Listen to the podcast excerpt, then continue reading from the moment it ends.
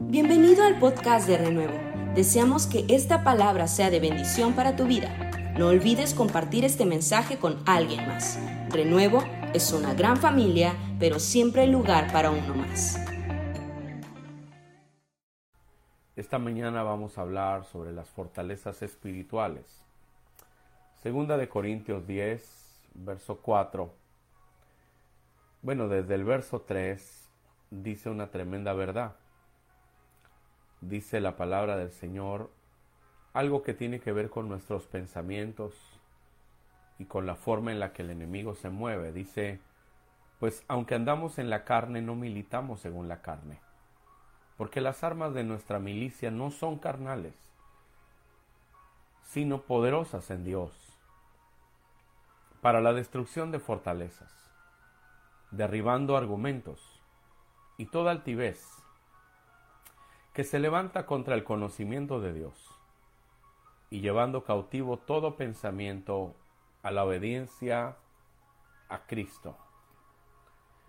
Dios nos habla que aunque vivimos en este cuerpo y nos movemos en un mundo natural, las armas de nuestra milicia no son armas humanas, armas terrenales.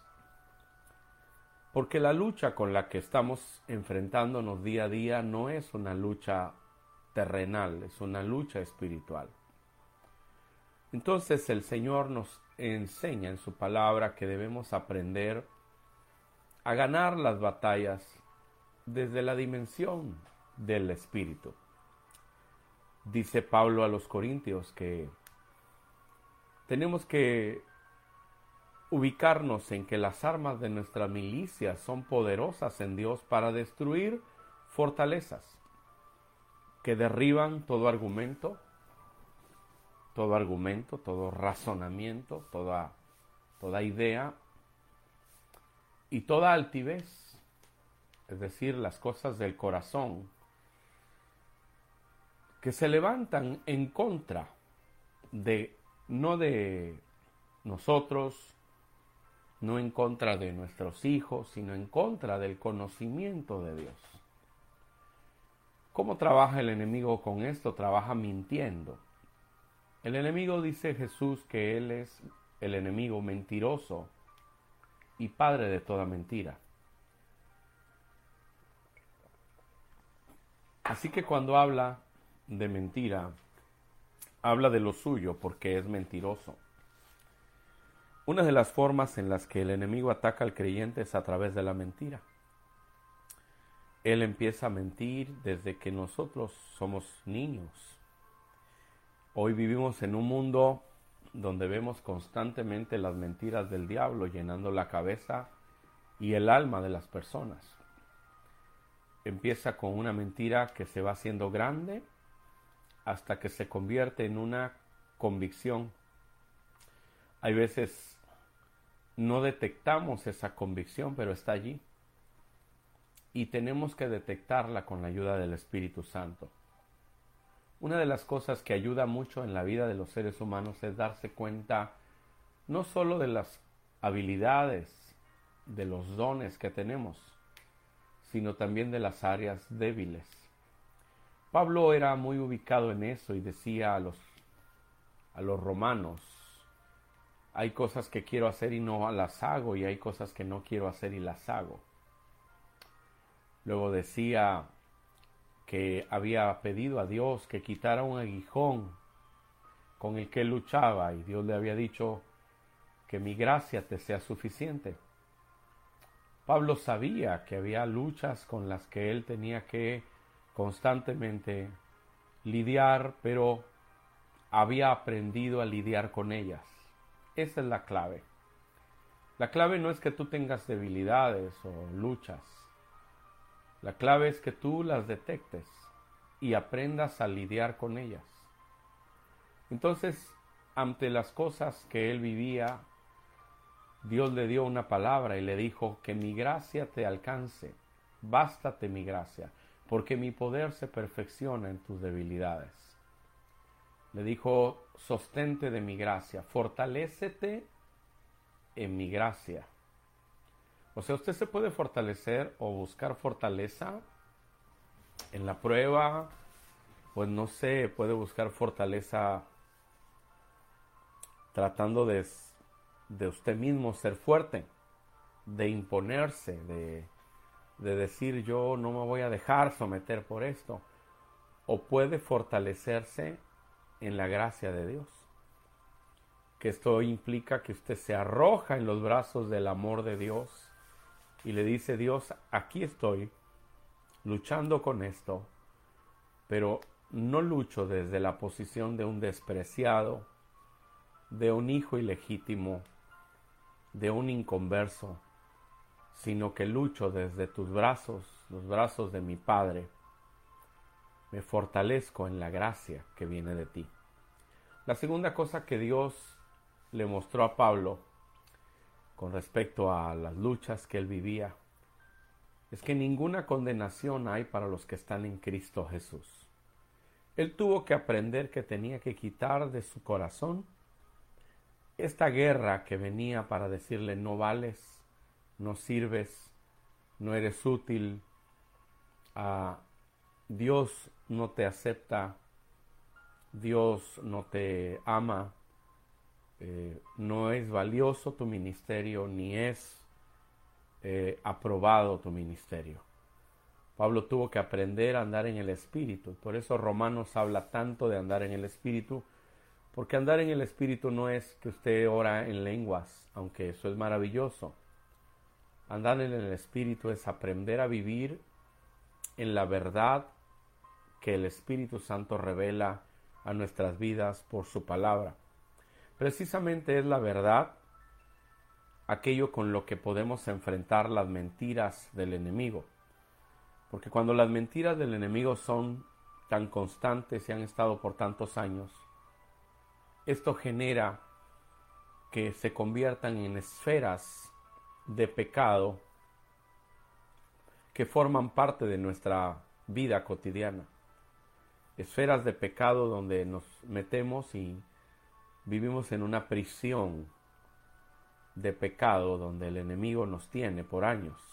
Una cosa es que usted luche con una tentación, otra cosa es que estemos viviendo en una conducta de pecado sin poder salir de allí. Y la Biblia dice que si el Hijo nos libertare, seríamos verdaderamente libres y el Señor nos ha llamado a libertad. Pero hay veces son estas fortalezas, estas mentiras las que nos hacen vivir en una esfera de pecado en la que no podemos dejarla. Otras veces son ideas, pensamientos en nuestra mente que están ahí arraigados en las que esos pensamientos nos han robado la esperanza. La esperanza es esa convicción de que el futuro estará mejor. La fe es la certeza de lo que tú le estás pidiendo a Dios y tú ya lo tienes en tu corazón como una convicción. Pero tenemos estas luchas en nuestra mente con mentiras. Entonces, algunas de las más comunes son la condenación, la duda, y el miedo. La condenación porque vivimos sintiéndonos desechados de Dios. Muchos de nosotros vivimos con mucho maltrato. Y cuando crecimos con mucho maltrato, es muy común que el maltrato marcó nuestra alma, no solo marcó nuestro, nuestro cuerpo. Y el maltrato hace que nos sintamos despreciados toda la vida, aún de Dios. Y así somos con las personas. Algo hacen mal y fuera de mi vida. Porque es la manera en que aprendimos. Pero la condenación es algo de lo que el Señor nos ha liberado. Diga conmigo, Dios me ha liberado de la condenación.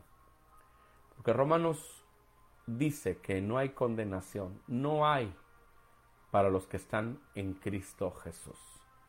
Cuando usted está establecido en, las, en la obra de Jesús, en lo que Cristo hizo en la cruz del Calvario, usted puede aceptar por la fe que el Señor le perdonó, le limpió, le dio un nuevo estado, le dio una nueva naturaleza y que ahora es acepto, completamente acepto. El Señor sabía los pecados que cometió, los que cometerá hoy y los que cometerán toda su vida. Y Él ha pagado por todos ellos en la cruz del Calvario. No significa que usted debe de pecar porque ya sus pecados han recibido el precio de la sangre de Jesús.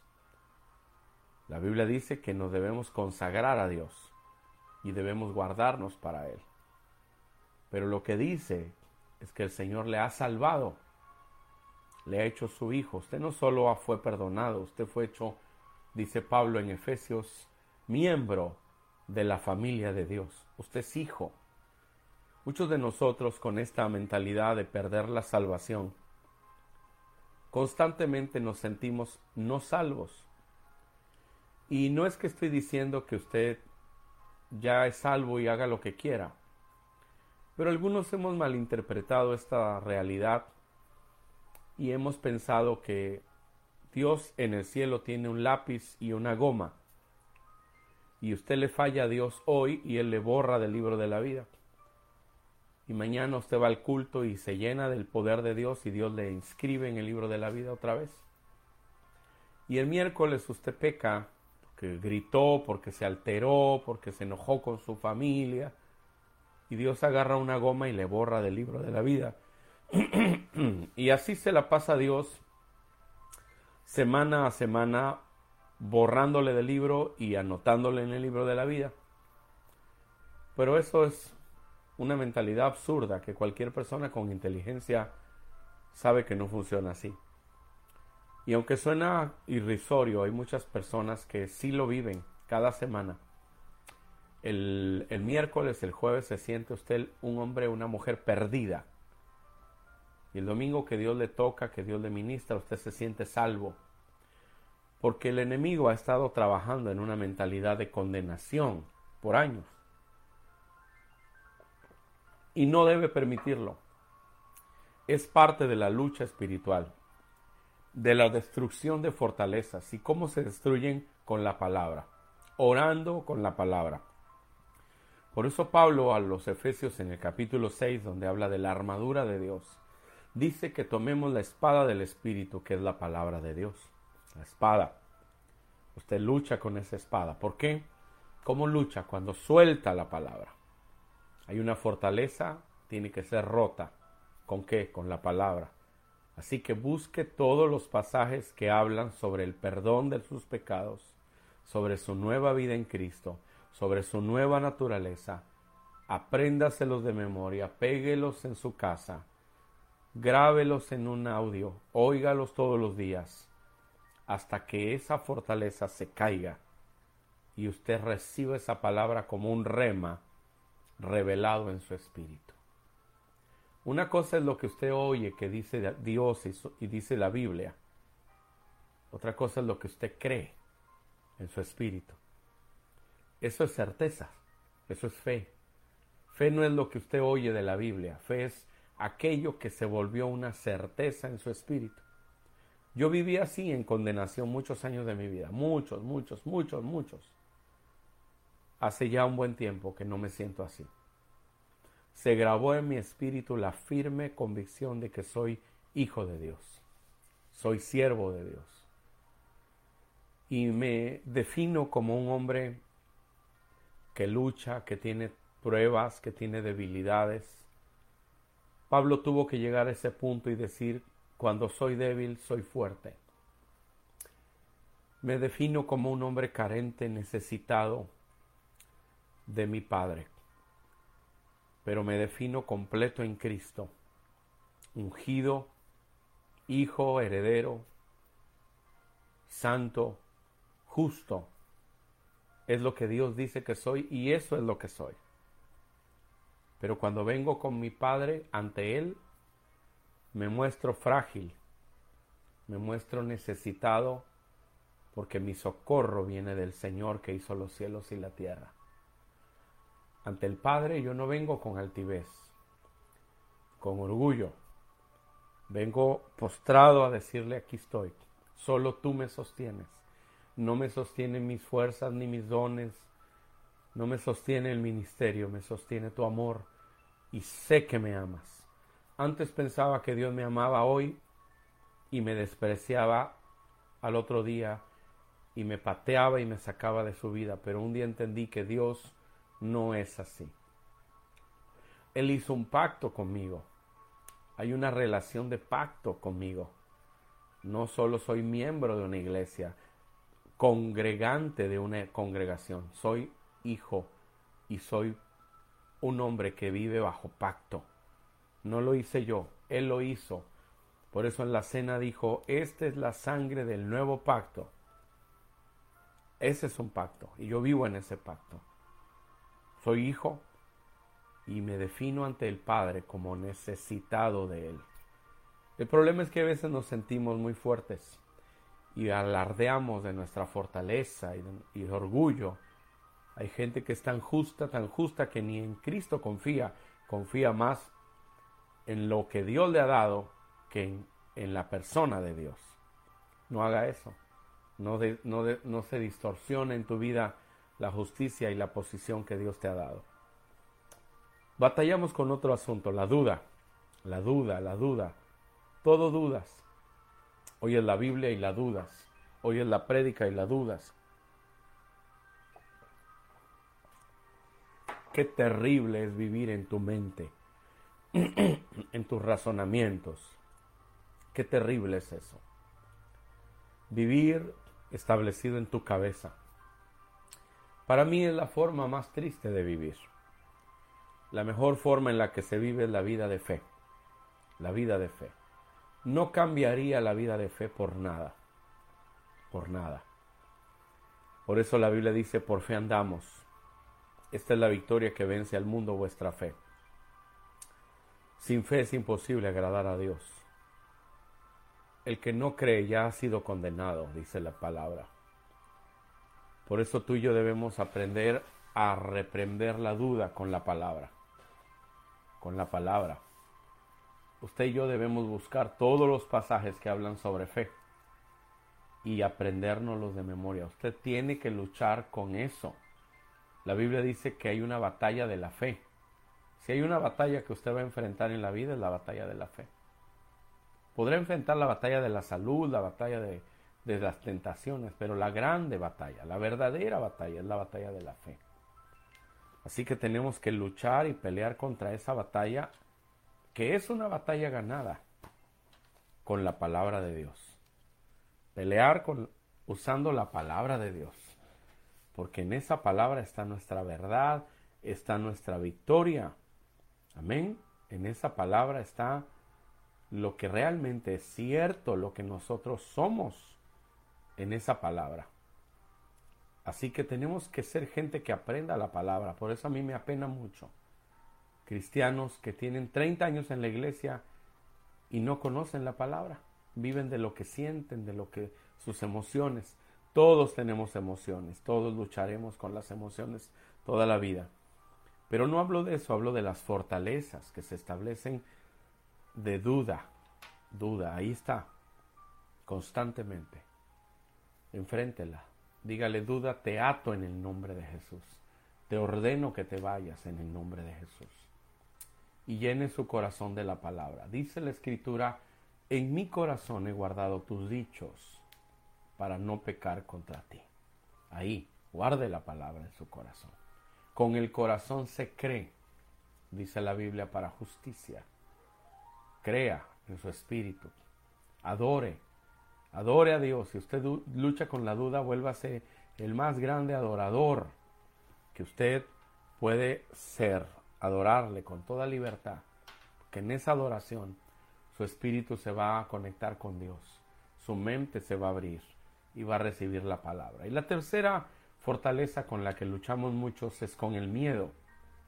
Job dijo lo que temía, eso es lo que me pasó.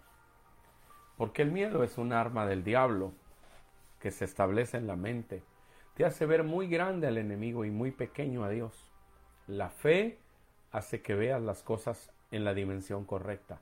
La fe hace que tú veas a Dios como el Dios todopoderoso y tus problemas como situaciones que están derrotadas por Cristo Jesús hace dos mil años en la cruz. El Dios que tú tienes es el Dios omnipotente, el Dios todopoderoso. Así que hay miedos, tenemos miedo, a veces tenemos miedos hasta las cucarachas. Nos dan repugnancia, lo entiendo. Nos imponen, por ejemplo, que viene un león caminando en la calle, pues sí te impone, ¿verdad? Pero es normal, los miedos normales son para que tú huyas del peligro. Si se empieza a quemar la casa, hay un miedo y sales de la casa para proteger tu vida, pero hay miedos que están allí, que son una fortaleza. Por ejemplo, hay gente que tiene miedo a morir y lleva 20 años con ese miedo, me voy a morir, me voy a morir. Ya pasaron 20 años y no te has muerto. Es un ataque del enemigo en la cabeza, es una fortaleza. Me va a dar cáncer, me va a dar cáncer. Es un miedo que viene del diablo mis hijos les va a pasar algo. Es un miedo que viene del diablo. Usted y yo tenemos que enfrentarlo y derribarlo con el poder de la palabra. La Biblia dice que Dios no le dio espíritu de cobardía. Dios le dio espíritu de poder. Diga conmigo, ya me lo dio. No es que se lo va a dar. Si usted tiene a Cristo en su vida, ya le dio Dios a usted. Perdón, le ha dado ya espíritu de poder, de amor y de dominio propio. Es suyo. Es el Espíritu Santo que vive en usted. Poder, amor y de dominio propio. No le dio espíritu de miedo, porque el miedo es un espíritu. Dios no le ha dado espíritu de cobardía. ¿Cómo vence al espíritu de temor? Lo vence con la palabra. Ya está derrotado. Ahora usted tiene que enfrentar el miedo con la palabra y debe orar y decir, Señor, yo rechazo y renuncio a todo miedo que el enemigo ha tratado de traer a mi mente. En el nombre de Jesús llevo cautivo ese pensamiento, lo someto a la voluntad de Dios, a la autoridad de Cristo, con la palabra. Por eso he insistido ya vamos a cumplir un año transmitiendo todos los días. He insistido que usted y yo debemos ser gente que conozca la palabra. No puede ser un cristiano que no conoce la Biblia y orar. Usted nunca va a ser un cristiano fuerte, ni va a ser un cristiano de oración, hasta que usted conoce la palabra del Señor. Bueno, vamos a orar esta mañana y le quiero pedir ponga sus peticiones ahí en los comentarios. Y gracias a Dios por su palabra. Puede dar un aplauso al Señor por esta palabra. Puede exaltarle y decir gracias Señor. Llevo cautiva, llevo cautivo todo pensamiento a la obediencia a Jesús. Y te pido que tú derribes toda fortaleza con tu palabra. El Señor le dijo a Pedro, todo lo que ates en la tierra es atado en el cielo, todo lo que desates en la tierra es desatado en el cielo. Hoy desatamos las mentes en el nombre de Jesús. Hoy desatamos toda opresión del enemigo. Se va en el nombre de Jesús. Y hoy, en el nombre de Jesús, creemos que el Señor oye nuestra oración. Amén. Gloria a Dios. Levanta tus manos y oramos al Señor esta mañana. Oramos con gozo, oramos con paz, oramos con fe le creemos al Señor y por encima de todas las cosas hoy ponemos nuestras vidas en sus manos. Levanta tus manos, ahí está el Espíritu Santo.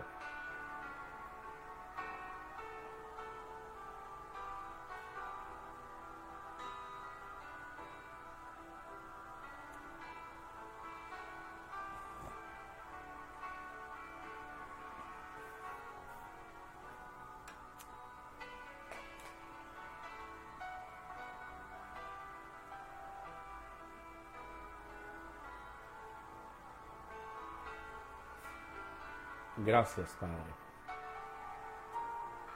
Gracias.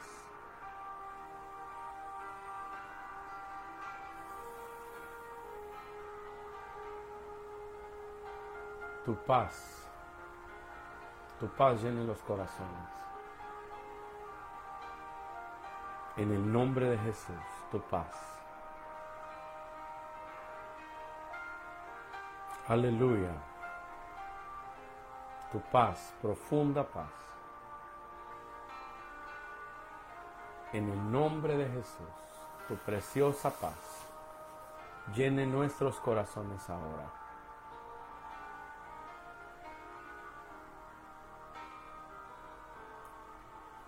Llevamos cautivo todo temor a la obediencia a Jesucristo. Llevamos cautivo en el nombre de Jesús toda duda en el nombre de Jesús. Llevamos cautivo a tu obediencia en el nombre de Jesús. Toda condenación. Señor, toda mentalidad de rechazo la atamos y la echamos fuera en el nombre de Jesús. Toda mentalidad de duda en el nombre de Jesús sea atada ahora y echada fuera en el nombre de Jesús. Todo miedo te atamos y te ordenamos vete en el nombre de Jesús. Tú nos has dado, Padre Santo, espíritu de poder, de amor y de dominio propio. Tú nos has dado vida. Tú nos has dado, Señor, victoria. Tú, Señor, nos has libertado del temor. Nos has libertado del temor. En el nombre de Jesús. Para ti no hay nada imposible. En el poder del nombre de Jesús. Señor Dios Todopoderoso, sopla, sopla vida, sopla paz. Gracias por quedarte con nosotros hasta el final de este mensaje. Te esperamos en nuestro próximo podcast. Renuevo es una gran familia, pero siempre hay lugar para uno más. Bendiciones.